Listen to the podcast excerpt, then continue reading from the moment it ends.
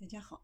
欢迎收听丽莎老师讲机器人，向孩子参加机器人竞赛、创意编程、创客竞赛的辅导，找丽莎老师。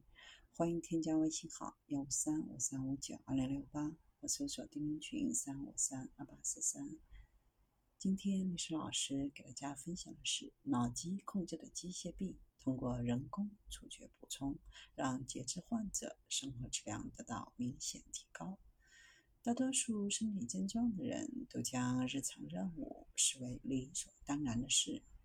但是当一个人操作假肢的时候，这些任务就会变得很困难，更不用说是由心智控制。匹兹堡大学康复神经工程实验室的一组生物工程师研究了一种能够增加引起触觉大脑刺激，使操作员更容易操作大脑控制的机械臂。在实验室中，通过人工触觉来补充视觉，将抓取和转移物体所花费的时间减少一半，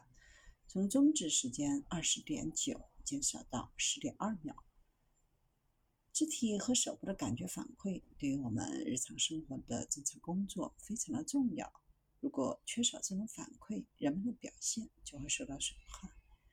研究人员是世界上第一个植入微小电极阵列的人，在他的大脑运动皮层中，在他的体感皮层当中，这是一个大脑区域来自身体的感觉信息。阵列不仅使他能够用自己的思想来控制机械臂，还可以接受触觉感觉的反馈，这与人的脊椎完好无损时神经活络的运作方式是完全类似的。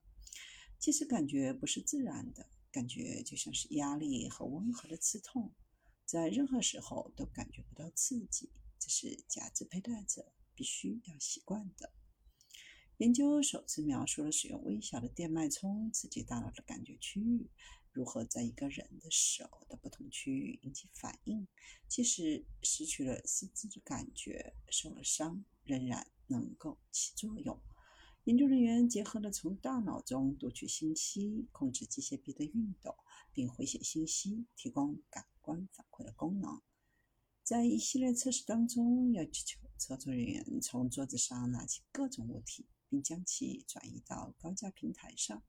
通过电刺激提供触觉反馈，使参与者完成任务的速度比没有刺激的测试快两倍。